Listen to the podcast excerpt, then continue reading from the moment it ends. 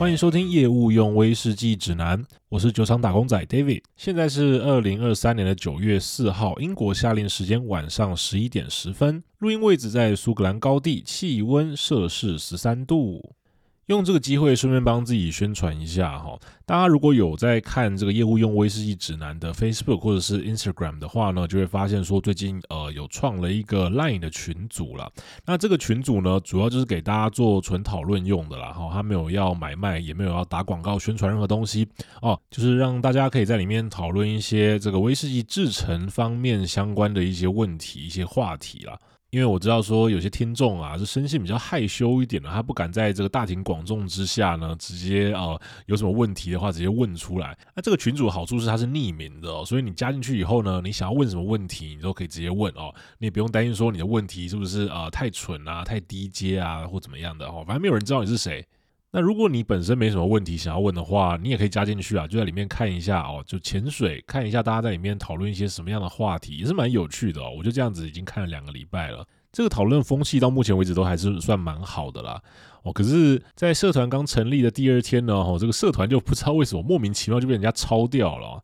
哦，也不知道是有人恶意检举还是怎么样，真是有够瞎。因为我知道说赖他们会抓得蛮严的啊，就是有关于说你有在线上做这种酒类买卖啊，或是你有在打一些个人的广告宣传这一类的东西的社群哦，他们赖会有个审查机制哦，所以你只要一触触动这个审查机制，他就会马上把你这个社群整个 ban 掉。可是重点是我们这个社群没有啊，大家就是在里面单纯聊一些技术面的问题，连这样都被 ban 掉，你娘！所以还是提醒大家，如果想要加进去的话呢，就是不要在里面买卖酒类了哦，那也不要帮自己或是帮其他的公司打广告宣传哦。那除此之外呢，啊，最大限度的保障各位的言论自由，想讲什么想屌什么，有什么心得感想，在里面都可以自由自在的发挥。哦，然后还有一个就是说要年满十八岁啦，可是我觉得这个其实也是蛮瞎的，我又没有要买卖酒，为什么一定要年满十八岁？难道要年满十八岁才可以开始跟你谈酒类的制成吗？酒厂老板的儿子，他十六岁就开始在酒厂里面打工了。难道在他十八岁之前都不能跟他讲说他自己在做什么吗？让他被完完全全蒙在鼓里这样子，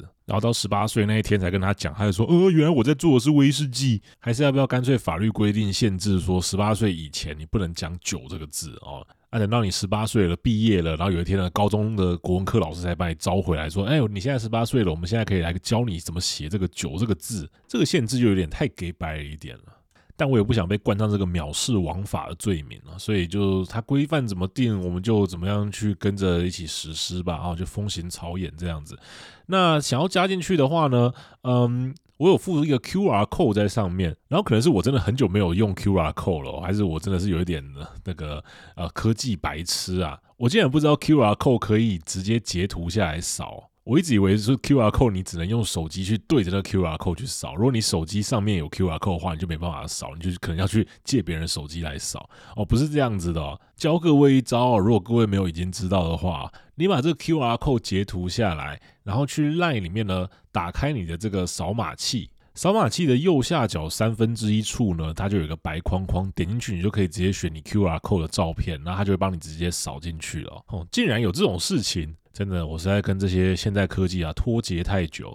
不过啊，总而言之哦，就是欢迎大家、哦。现在这个社团里面呢，都已经有几位这个专业人士在里面了，大家讨论的也非常的起劲。那以后呢，呃，免不了啊，还是会偶尔遇到这种就是被人家掀群的事情啊。哦，那如果被掀群的话呢，我会尽可能的赶快把这个新的 QR code 放在 Facebook 或是 IG 上面。那各位听众呢，就先去这个 Facebook 或 IG 集合哦，很快就可以知道说下一个要前往的目的地是哪里了。就是这样啊，哈，它就只是一个 LINE 群组啦，给大家真的是纯讨论用的，也没有要，我也没有拿来盈利或干嘛。不过总是希望说大家有一个可以良性讨论一些节目上面的话题的一个空间啦，哦，大概是为了这样子，所以创立了这个社团哦，跟大家通知一下。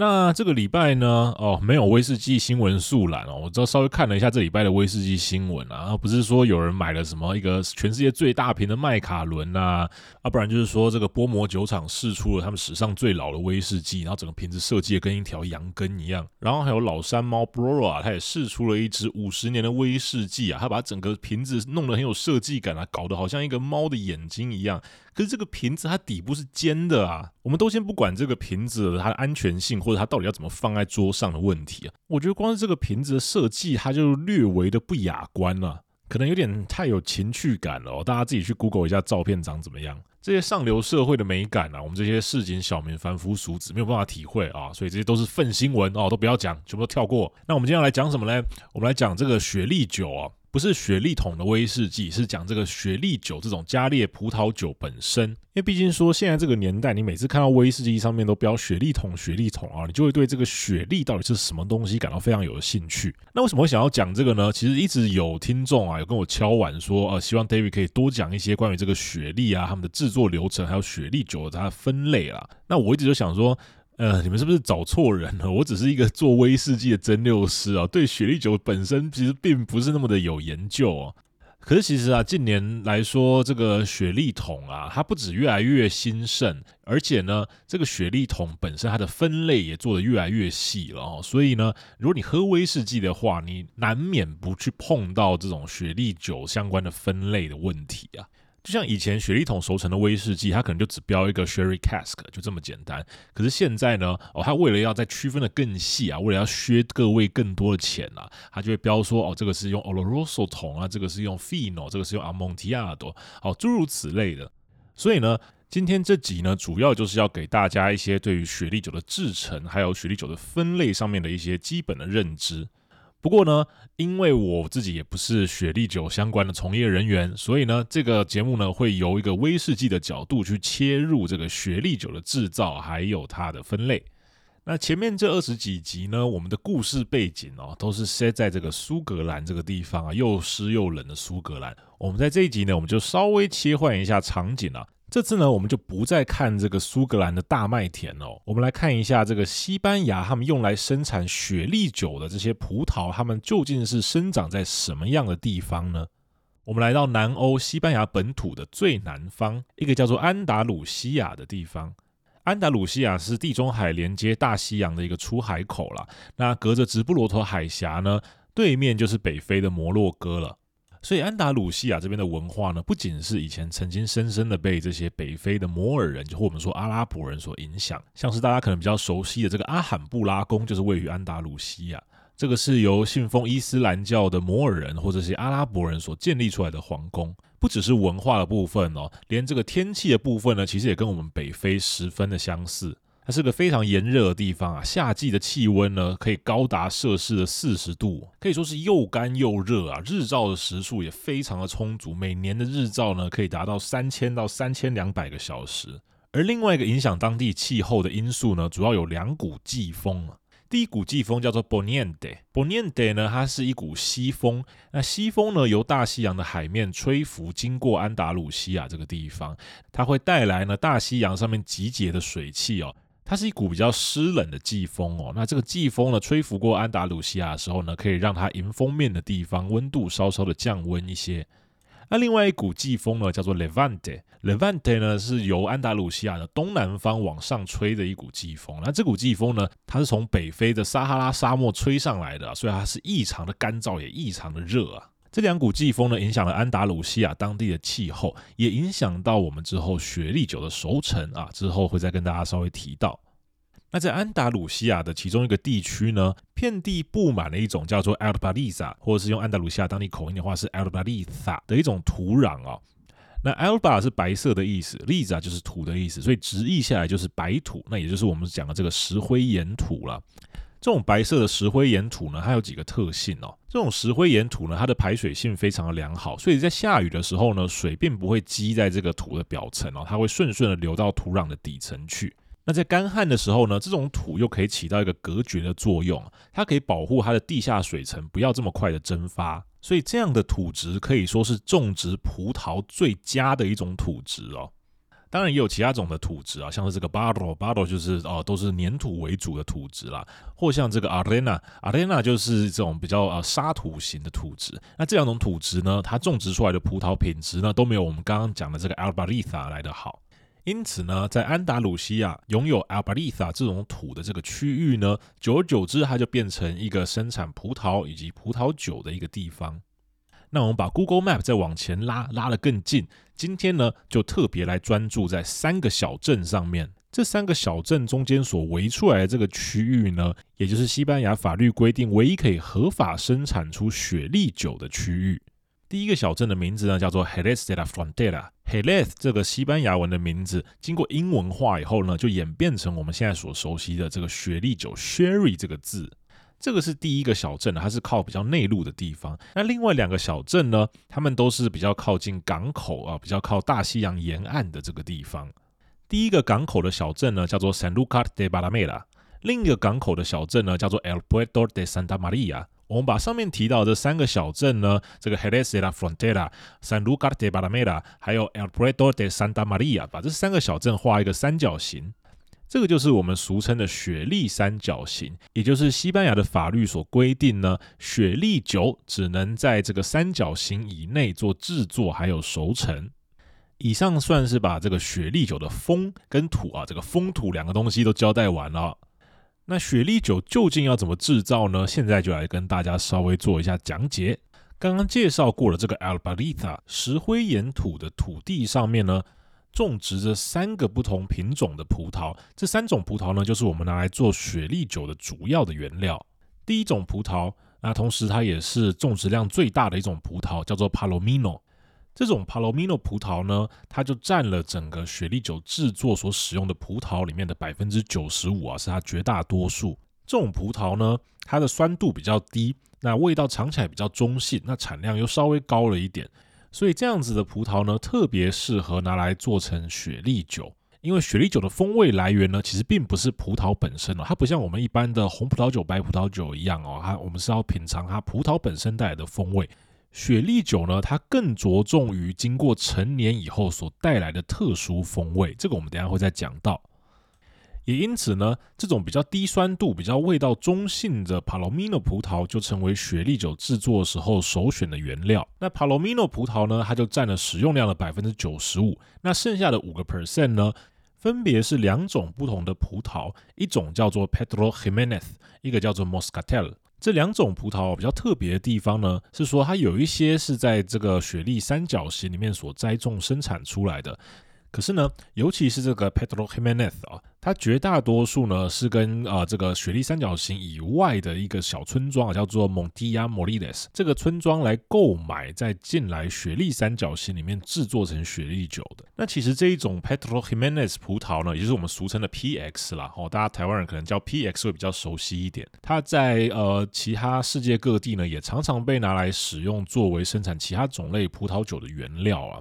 而刚刚所提到的这个 Moscatel 呢，它是属于麝香葡萄的一种哦，不是惠比寿麝香葡萄，它是麝香葡萄的一种，它是味道比较特殊的一种葡萄类型。所以无论是这个 Pedro Ximenez 或是这个 Moscatel 呢，这两种葡萄都比我们刚刚讲到这个 Palomino 呢，更多了一点葡萄的果香在里面哦，不像 Palomino 本身呢，它是比较中性的葡萄，它比较没有这么多的葡萄果香味。而在制作雪莉酒的时候，如果是使用这两种葡萄呢，他们为了更能凸显这样子的味道，他们就会多加一道程序，也就是把这些采收下来的葡萄放在太阳下面晒干个几天以后，再拿来制作葡萄酒。这个 Petro Jimenez 呢，或是这个 Moscatel 葡萄呢，在大太阳底下经过曝晒以后。葡萄里面的糖分浓缩再浓缩，提炼再提炼。哦，还是先不要讲这个啊，人家节目好像已经倒了。经过大太阳把这个水分蒸干的程序以后呢，这个葡萄里面的糖分啊就会升到非常的高。大家可以想象，就是有点像葡萄干这样子啊，非常的甜。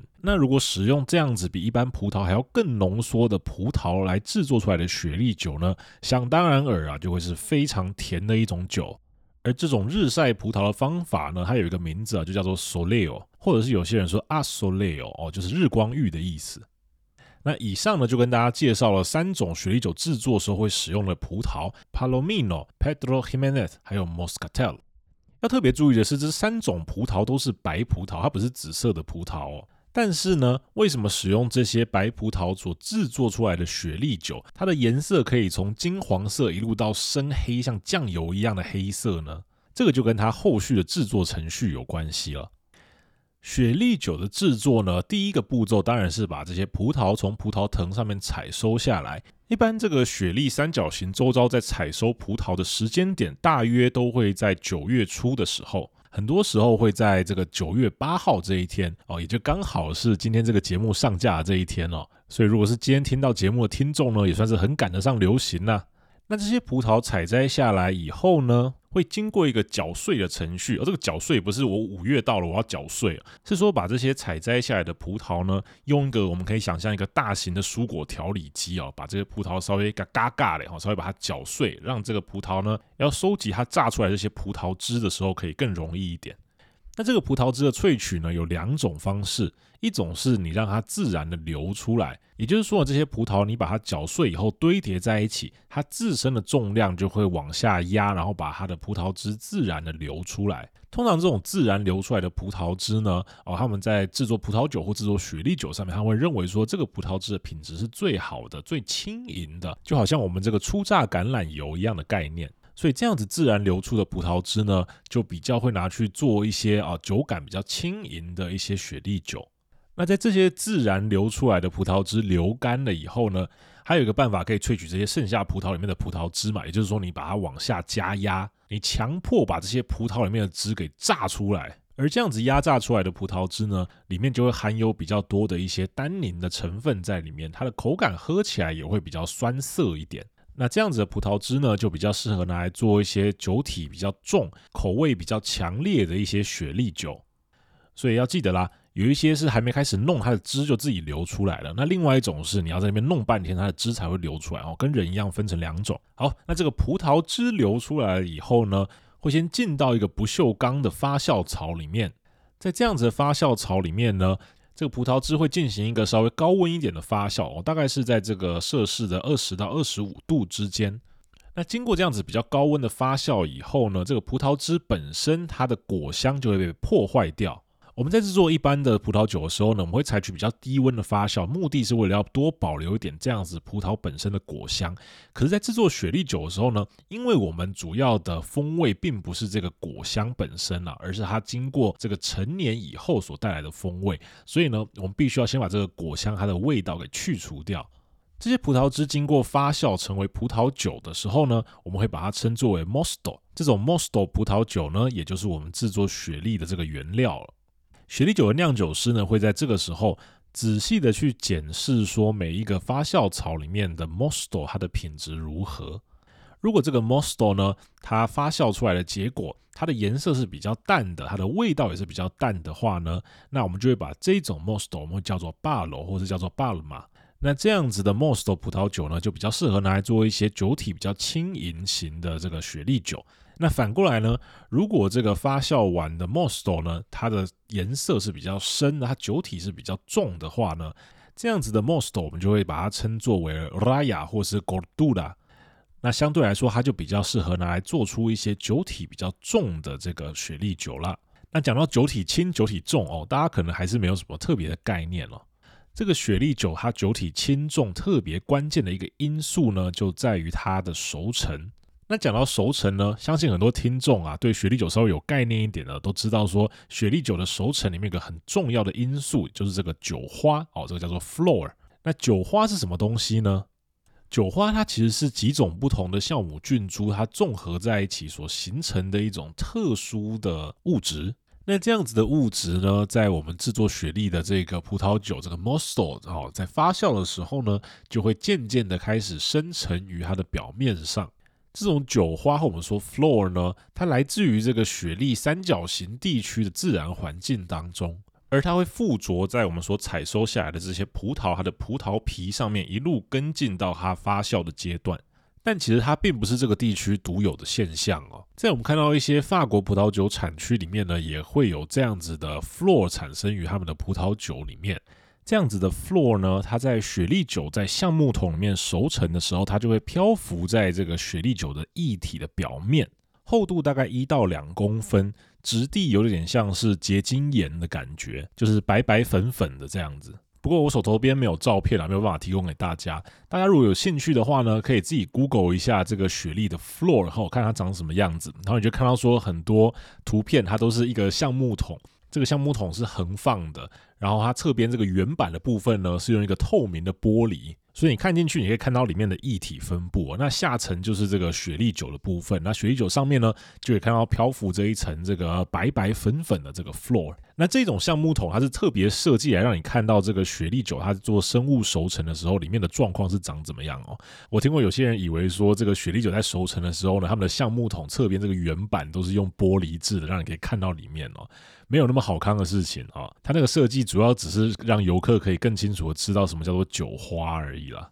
那刚刚讲到呢，这个 floor 它里面主要成分是这些酵母菌，这些酵母菌呢跟我们威士忌用的这个酿酒酵母啊 Saccharomyces cerevisiae 其实是同一种的，但是它的菌株却与我们常见的这些威士忌酵母不同。就像你跟你老板虽然都是人类，但是你常常很不懂你的老板到底在想什么东西。那你跟你老板呢，可能就是属于不同猪的人啊。那不是说他是猪，你是人哦。威士忌所使用的酵母呢，是经由高度的育种以后所挑选出来的非常商业化的一个酵母。那这种酵母啊，就好像各位上班族社畜一样啊，你把这种商业的酵母丢到我们威士忌的麦汁里面。那它这个酵母呢，就会辛勤的开始工作哦，把这个麦汁里面所有的糖分都吃掉。那吃完了这个糖以后，它发现没有东西可以再给它做运用，然后它这个时候它就会进入一个休眠的状态。所以这样子的酵母，它实际活跃的时间啊，只有像我们上次讲到这个四十八个小时左右。四十八个小时过后，它就打卡下班了。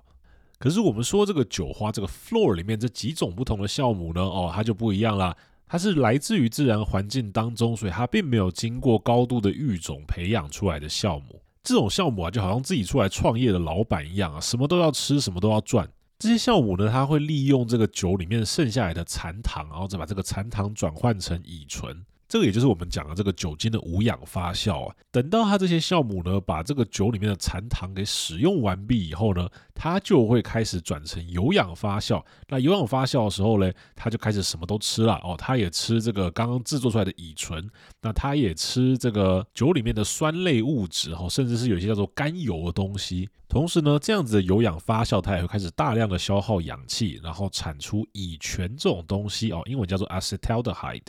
这种乙醛呢，它闻起来就有点像是苹果，或者我们说苹果西打的味道。那这个也是造就了雪莉酒它独特的风味的来源之一啊。那上面所讲的这种方法，就是经由这个酒花代谢来让这个雪莉酒熟成的方法呢，我们就叫做生物熟成法，这叫 biologically aged。这些酒花呢，它漂浮在这个熟成之中的雪莉酒，它的液体表面上，它一边使用这个雪莉酒里面的养分，但它同时呢，也阻绝了这个雪莉酒表面跟空气接触的机会。所以这样子的生物熟成法呢，它减缓了这个雪莉酒在熟成过程之中的氧化，那就因此造就了这个酒体比较轻盈的这种雪莉酒。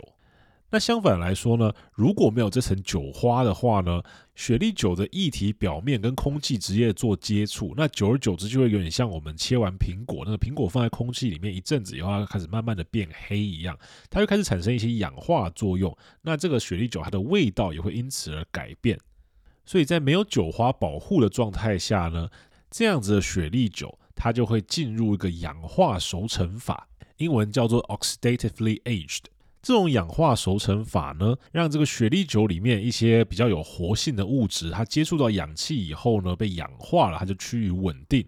而同时呢，这个酒里面的水分挥发的速度也比较快一点，所以使这样子的雪莉酒，它的氧化过程之中，它的酒精度跟它的风味浓缩提高，酒体也会比一般的生物熟成出来的雪莉酒更为强劲。另外，因为这个雪莉经过氧化的过程哦，就好像我们把这个苹果切开以后放在空气之中，它接触到空气以后，这个苹果就会慢慢的变黑。那这个雪莉酒在经过氧化熟成的过程当中呢，它的酒色也会慢慢的变黑。所以，比如说我们看到一些像是 Oloroso、像 Pedro Ximénez 或者像是这个 Moscatel 啊，这些酒呢，它们的酒色都是咖啡色、深褐色的。那这个并不是因为他们使用紫色的葡萄来做这个基酒所导致的原因哦，这个纯然呢，就是因为这个雪莉酒它使用了氧化熟成法的时候呢，它的酒经过氧化以后颜色变深的缘故。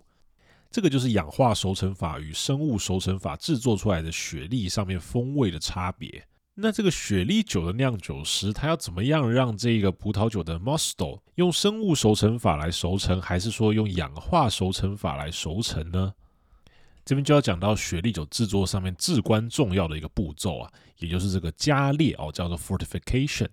加烈的原理很简单哦，它就是把这个高浓度的烈酒呢，去加到这个低酒精度的葡萄酒里面。那在雪莉制作的过程之中呢，有法规规定，这种加烈用的烈酒，它必须要是用葡萄制作出来的白兰地，那酒精度至少要在九十六个 percent 以上。那这样是什么意思呢？这样代表说，它这种白兰地啊，几乎所有的成分都只有酒精在里面，它不会有其他的味道会去影响到这个雪莉酒本身哦，所以尽可能的让这个加烈用的这个烈酒呢，维持它中性的味道。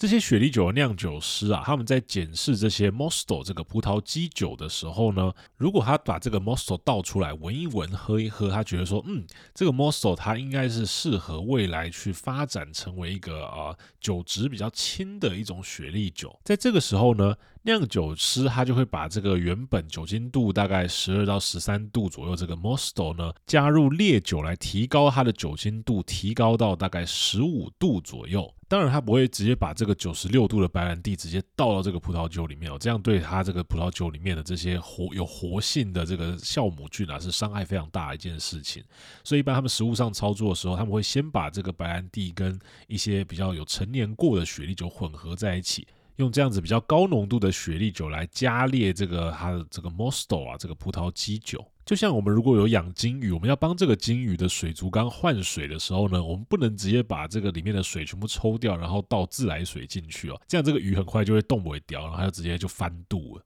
我们一定要把这个新鲜的水呢，跟鱼缸里面本来的旧水稍微混一混以后，再把它倒到这个鱼缸里面，让这个鱼慢慢去适应这个环境。那在雪莉酒的加烈呢，也是有点类似这样子的概念了。那当这个 Mosto 呢，它被加烈到酒精度十五度左右的时候呢，我们刚刚讲的这个酒花哦，它在这个十五度酒精度的环境里面，它是可以存活下来的哦。那它就会开始在这个雪莉酒的表面呢，行这个生物熟成法哦，就我们刚刚有提到过的，这样子来创造出酒体比较轻盈的雪莉酒。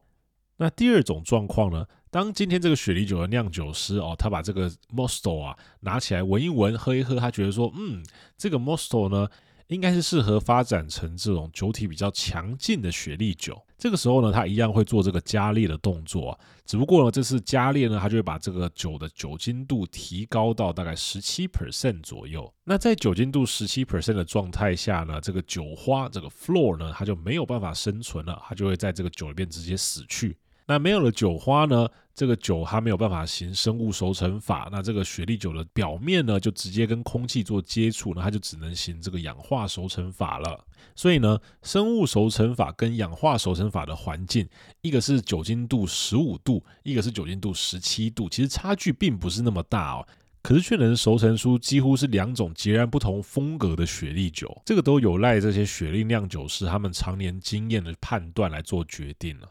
那这些经过加烈的葡萄基酒呢，再放到这个橡木桶里面哦，经过两年以上的熟成，就正式的可以被称为雪莉酒了。那我们简单扼要的跟各位讲完了这个雪莉酒的制成以后呢，还是要跟大家稍微介绍一下这个几种我们常见的雪莉酒的种类。首先呢，我们介绍我们这个产量最多的一种雪莉酒啊。这个叫做 fino，fino 就是西班牙文的 fine，就是比较精致的意思，代表说这一款的酒呢，它是喝起来是比较细致的。那 fino 这种雪莉酒呢，它是纯粹以这个生物熟成法来熟成的，也就是说呢，它在熟成的过程当中，这个表面是一直漂浮着这一层酒花的。这层酒花呢，它在熟成的过程之中，它把这个雪莉酒里面的糖分都给吃得干干净净的，所以这个 fino 呢，它喝起来本身还是不带有任何甜味的，它是非常。常的 dry 哦，我们说非常的不甜的一种雪莉酒。那同时呢，因为这个酒花它保护了这个雪莉酒，它没有让它跟空气做太多的接触哦，以至于说这个 fino 呢，它并没有太多的氧化作用产生。所以呢，这个 fino 雪莉酒呢，它喝起来会特别的轻盈哦，特别的清爽。那这一款 Fino 雪莉酒呢，这个也是在西班牙当地他们最受欢迎的一种雪莉酒啦。他们通常会把它稍微冰镇以后呢，拿出来喝哦。在这种呃夏天呐、炎热的晚上的时候呢，三五好友啊聚在这个街角餐厅，然后吃着他们西班牙这些啊 tapas，就是这个小菜碟啊，有各种不同的小菜。那这个时候呢，他们会拿来搭配，就是这种经过冰镇过的这个 Fino 雪莉酒，因为这样子的 Fino 雪莉酒呢，它没什么甜味啊，它你每吃完一道小菜，你稍微喝一下这个 Fino 雪莉酒，它可以达到让你的味蕾重新的唤醒的一个作用。那另外一种跟这个 Fino 雪莉酒制成还有味道非常相近的，叫做这个 Manzanilla。Manzanilla 雪莉酒呢，它在制作上面基本上跟这个 Fino 雪莉酒的制程是没有差异的哦。它也是使用这个生物熟成法来做熟成，但比较特别的呢是这个 Manzanilla 它是有它自己的地理标志的哦。它只能生产于这个 Sanlúcar de Barrameda 这个地方哦，就我们刚刚提到这个雪莉三角形的其中一个比较靠海的港口小镇。这个小镇呢，因为它受到这个西风这个 Poniente 这种风的吹拂哦，它的温度是比比较内陆的小镇来的再低一点哦。在这个比较低的温度之下呢，它所形成的这个酒花哦，就会比较厚一点。那经过这样子的酒花去做生物熟成以后的雪莉酒的风味呢，也会跟 Fino 有一点点的不一样。最特别的地方呢，是大家会说这种 Manzanilla 雪莉酒，它在喝起来的时候会带有一点点的咸味。那这个咸味呢，它可能是来自于海风吹拂的关系。这个海风呢，把海里面的盐分带到这个葡萄园里面哦，然后这个葡萄呢结实出来以后，它里面的盐分就会稍微高一点。那另外呢，还有它这种比较厚的这个酒花，它也会生产出比较多的咸味物质在里面。所以，我们一般就会说这个曼扎尼亚哦，它就是一个比较有咸味的一种雪莉酒啦。那其实呢，这个曼扎尼亚这个字呢，在西班牙文里面，它指的是洋甘菊哦。所以很多人会误以为说这个曼扎尼亚里面会有这个洋甘菊茶的味道。但我自己觉得这种说法可能不是太准确啦。我比较相信另外一种说法，也就是呢，这个曼扎尼亚是来自曼扎纳，就是西班牙文的苹果的意思。哦，那在西班牙文里面呢，如果你要称一个东西是小什么什么的话呢，你就会在它的字后面加上 ia 这个字根。所以呢，manzana 这个苹果，你想要把它叫成小苹果的话呢，它就会变成 manzanilla。我觉得这个比较有可能是 manzanilla 这个名称的来源哦，因为这种生物熟成的雪莉酒呢，它里面会有大量的乙醛。那乙醛呢，有时候你闻起来就有点觉得说这个是有点苹果味道的一种雪莉酒啦。所以呢，Fino 跟 Manzanilla 这两种雪莉酒基本上的制程是一样的，只是因为它们制作地区不一样，所以产生了不一样的风味。那它们两个都是采用生物熟成法来制作出来的雪莉酒。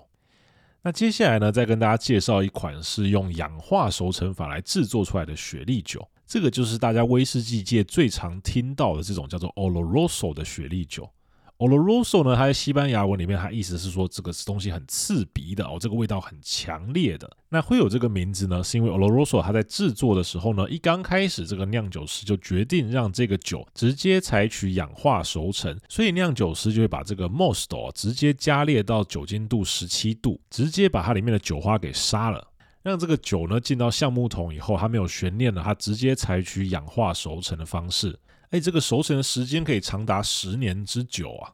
在这样子长时间的熟成之下，再加上安达鲁西亚当地啊气候是非常干燥炎热的，所以他们在熟成的这个雪莉酒呢，它的酒精蒸散的速度是比较慢的，相对来说水蒸散的速度比较快一些。所以呢，这个 Oloroso 雪莉酒呢，它里面的酒精度就会从原本的十七度呢。慢慢的往上增加，那等到它熟成完毕的时候呢，大概酒精度会落在二十四 percent 左右，是酒精度稍微高一点的一种雪莉酒。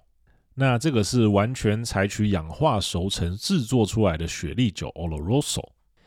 再接下来呢，还有一些是比较奇怪的雪莉酒啊，它这些雪莉酒呢，它一刚开始是采取这个生物熟成法，但后半段呢，却采取了这个氧化熟成法。这个就是我们所称为阿蒙提亚多的雪莉酒。阿蒙提亚多呢，它这种雪莉酒啊，一刚开始，雪莉酿酒师在评估这个 Mosto 到底适合做成哪一种雪莉酒的时候呢，他喝到了，他觉得说，嗯，这个应该要拿来做成 Fino 雪莉酒。所以他就让这个 Mosto 呢开始进行生物熟成法哦，让上面漂浮着一层酒花。可是过了四五年以后啊，这个酒花，莫名其妙它就死了。那在这个时候呢，这样的雪莉酒它失去了这层酒花的保护，它的生物熟成法就停止了，它开始进行了氧化熟成的步骤。这样子先生物熟成再氧化熟成的雪莉酒呢，就叫做阿蒙提亚多。西班牙文的意思是来自于蒙提亚这个地方的风格。蒙蒂亚就是我们刚刚讲到，呃，负责生产这个 Pedro Jimenez 这个葡萄的一个地区啊。那这个阿蒙提亚多呢，他意思就是说，他原本是要学这个蒙蒂亚这个地方制作加列葡萄酒的风格所衍生出来的一种呃这个雪莉酒。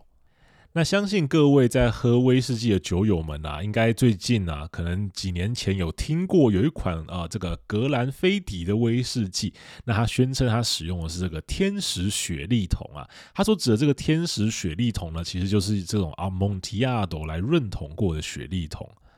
那天使雪莉是台湾经销商自己取的啦，吼，他是讲说这个原本覆盖住雪莉酒表面的这一层酒花呢，突然破了一个洞。就好像天使啊，迫不及待的伸手要去尝这个雪莉酒的感觉一样。但当然，以前的状况是这样子啊。可是，在现代呢，制作这个阿蒙提亚朵的时候呢，基本上你就是等它生物熟成到一定的阶段，然后你就再把它加烈到十七个 percent 以上哦，那它自然它的酒花就会死去了，然后它就变成一个开始做氧化熟成的一支雪莉酒，就这么简单而已。这跟天使一点关系都没有，完全就是你人类一手所造成的。这酒花都是你自己杀死的，你就是织网的恶魔。那么另外一种呢，跟这个 Amontillado 雪莉酒非常类似的呢，叫做 Palo Cortado 雪莉酒。这个 Palo Cortado 呢，这个字西班牙文直译来的意思呢，就是切杠的意思。那为什么叫做切杠啊？我来讲解给各位听。还记得刚刚那一位掌握各桶雪莉酒生杀大权的酿酒师吗？这位酿酒师呢，他在测试一桶雪莉酒适合往哪个方向走的时候，如果他认为这桶雪莉酒它适合成为一桶 Fino 雪莉酒，他就会在这个雪莉酒的橡木桶上面用粉笔画上一杠哦，就是做个记号啦。可是经过几年，他又回来看到这桶雪莉酒，他发现说：“哎呀，糟了惨啊！这个 Fino 啊，它已经不 Fino 了，它的酒花已经死掉了。它这一桶好像慢慢的变成一个有点像是 Oloroso 的氧化熟成的雪莉酒。那这个时候呢，他就会在这个原本画上的那一杠上面再交叉的画上一杠，哦，就会画成一个叉叉的样子。那这个叉叉呢，这个记号就也就是我们这个 Palo Cortado 这个字的来源。”那在以前的时代呢，这个 Palo Cortado 这种雪莉酒呢，可以算是最最稀少的一种雪莉酒。但在现代呢，哦，它也跟我们这个 a montiago 一样啦，它就是经由这个酿酒师去评估说它适合成为一桶 Palo Cortado，所以再把它加了更多的烈酒进去，让它真正成为一桶 Palo Cortado。那在食物的品饮上呢，这种 Palo Cortado 雪莉酒呢，跟我们刚刚讲的 a montiago 雪莉酒，它可以说是双胞胎啊，一般人是根本分不出来的。不过，对于这些雪莉酒酿酒师来说呢，Palo Cortado 它的酒体可能又更厚重了一点，它的味道像是 amontiado 没错，可是它的酒体呢，却更多这种 Oloroso 的这种强劲的感觉。所以大家要切记一点啦，这个雪莉酒呢，他们在分类的时候呢，并不只由他们制成不同来分成不同种的雪莉酒。那更重要的是呢，这个酿酒师经由他的品饮，经由他的观测以后，去决定这一桶雪莉酒应该要被叫做什么样的雪莉酒。这个是雪莉酒制作上面比较特殊的一点。那我们刚刚所讲到的这五种雪莉酒：Fino、Manzanilla、Oloroso、Amontillado、Palo Cortado。这些都是由这个 Palomino 这种葡萄所制作出来的雪莉酒哈。那还有两种不同的葡萄，我们刚刚提到这个 Pedro Ximénez，还有这个 Moscatel 这两种不同的葡萄呢，他们所制作出来的雪莉酒呢，名字就跟他们的葡萄品种是一样的。那他们的制成上面呢，稍微跟前面有一点点的不一样。首先就是他们要必须要在这个太阳下面哦做日晒烘干啦，就我们刚刚讲到，让葡萄晒这个七到十天的日光浴。晒完日光浴以后呢，他们也会一样放到这个大的不锈钢槽里面去做发酵。可是他们在发酵的过程之中呢，他们必须提前的加入这个烈酒来杀死里面的酵母菌。为什么呢？因为我们知道说酵母菌在发酵的时候，它会一直利用这个葡萄汁里面的糖分。那当你这些糖分被利用完了，你这个酒喝起来就不够甜了。那我们的 Pedro Ximénez 跟我们的 Moscatel 呢，这两种雪酒，它们特色就是说，它们必须要是非常非常甜的雪莉酒啊。这种雪莉酒里面的糖分呢，有时候高达每公升四到五百公克哦，非常的惊人。所以它借由提前在这个发酵中的葡萄酒里面加入烈酒，来提前终止这个发酵，那就可以保留更多的糖分在它的酒里面了。那这个 Pedro Ximenez 跟 Moscatel 呢，他们在加烈的过程中，他们会把酒精度加烈到十七度以上，让他们的酒花没有办法再继续存活下去。那想当然尔，这个 Pedro Ximenez 跟这个 Moscatel 呢，这两种雪莉酒，他们所使用的熟成方法就会是这个氧化熟成法了。或者你可以更把它简单想成说，这个 Pedro Ximénez 呢，它就是用 Pedro Ximénez 这种葡萄所做出来的 Oloroso。那这个 Moscatel 呢，它就是用 Moscatel 这种葡萄做出来的 Oloroso 哦，大概是这样子的感觉。所以这个 Pedro Ximénez 还有这个 Moscatel 呢，它们是非常非常的甜的哦，甜到基本上是难以入口啊。你喝下去，你就感觉好像在喝一个浓缩的葡萄干的糖浆一样啊。所以一般这两种酒呢，它并不拿来纯饮哦，它有可能是拿来淋在这个香草冰淇淋上面哦，当成一个甜点这样在吃，或者呢，它也可以用于来调和其他的雪莉酒，让其他的雪酒喝起来不要这么的不甜哦，让它多一点甜味在里面。那讲到 Oloroso、Pedro Ximénez 跟 Moscatel 这三种完全用氧化熟成法来熟成出来的雪莉酒，它是比较耐放一点的哦。你常温，你可以把它开盖以后，它也可以保存大概一年左右的时间。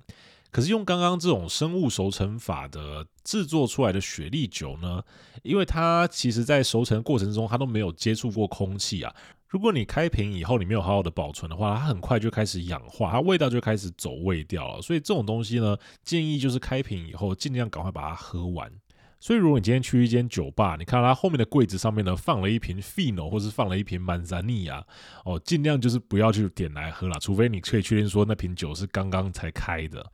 那相反的，如果你今天看到是一瓶 Oloroso。这个 Oloroso 呢，它是经过氧化熟成的过程哦，它里面的物质是比较稳定的，它比较不会有变质的问题哦，你就可以放心的去点一杯来喝。那最后，除了上述所讲的这几种雪莉酒，Fino、Manzanilla、Oloroso、Amontillado、Palo Cortado、Pedro Ximénez、Moscatel，哦，听不懂还真的以为我在唱歌。除了这几种风格雪莉酒以外呢，不同风格雪莉酒之间也是可以去做调和的哦。就好像我们有单一麦芽威士忌，那我们也有调和式威士忌的概念是一样的。这个雪莉酒的调和呢，我们称为 gabeseo 它主要会调和出几种不同的雪莉酒，一种叫做 Pale Cream。那 Pale Cream 呢，它就是用我们刚刚讲这个 Fino 或是 Manzanilla，它再加上一些葡萄糖浆或我们说这个浓缩葡萄汁哦，所调和出来的一种雪莉酒。那另外一种呢，叫做 Medium。那 medium 呢，它通常都是用这个 Amontillado 雪莉酒，再加上 PX 哦，因为我们知道说 PX 本身其实它就跟浓缩葡萄汁有点像了，然后它也是一个非常好用的一个甜味剂。把 Amontillado 跟这个 PX 加在一起呢，就成为我们这种 medium 雪莉酒。那最后呢，还有一种叫做 cream 的，那 cream 的雪莉酒呢，它就是用 Oloroso 雪莉酒再加上 PX 雪莉酒哦所调和出来的一种雪莉酒。那调和的比例跟每一家的做法不同，它又衍生出很多不同的名字啊。哦，像我们之前节目上面有介绍过，这个布纳哈本来熟成他们威士忌用的这个 Canasta，Canasta 也是一种这种调和的雪莉酒。那另外呢，像泰斯卡酒厂这个 Talisker 呢，他们酒厂有出一款啊，是用这个一种叫做 Amoroso，Amoroso 这种雪莉桶来熟成出来的威士忌。那 Amoroso 呢，它本身也是属于这种调和式的雪莉酒之一。那这种调和式的雪莉酒呢，它在英国算是卖的最好的一种雪莉酒哦。你去英国超市里面呢，你去找雪莉酒的时候，你很难去找到一些像是 Fino 啊、像是 Amontillado 啊、像是 Oloroso 啊这种的雪莉酒。可是呢，你却很快的可以找到一瓶叫做 Cream 的雪莉酒啊。那这种 Cream 呢，就是我们刚刚讲这种调和式雪莉酒里面的其中一种啦。所以呢，可见说这个英国人喜欢的雪莉酒款式。其实是跟西班牙安达鲁西亚当地他们喜欢的这种像是 Fino、像是曼扎尼亚这种比较轻盈的雪莉呢，是相差非常非常大的。好，给各位一个额外的小知识做补充啊。好，那在这一集的部分呢，简单的把这个雪莉的制作过程，还有雪莉酒的种类，稍微跟大家详述了一下。我希望大家没有听到睡着啦。那在下一集的部分呢，我会来为各位介绍大家非常有兴趣的这个索雷拉系统啊，这个 Solera 到底是怎么样去运作的？还有呢，威士忌所使用的雪莉桶，它是怎么样去润桶的？那它跟这一个制作雪莉酒的时候所使用的橡木桶又有什么样的差别呢？还有之前呢，有收集到各位听众啊各种对于雪莉酒的问题哦，下一集呢也一并来为大家做解答。好了，那讲到这边呢，也稍微该换我休息一下啦。哦，一路讲到快半夜两点了，一样啊。如果今天节目你有喜欢哦，或者你从其中有得到一些新的知识的话呢，我今天啊符合这个酒厂乞丐的人设啊，我还自己带了一个音效过来啊，这个是酒厂乞丐专用的 ASMR 了，一样欢迎大家小额赞助了哈、哦。那今天的节目呢就到这边，感谢收听业务用威士忌指南，我是酒王打工仔 David，我们下次再会，感谢的啦。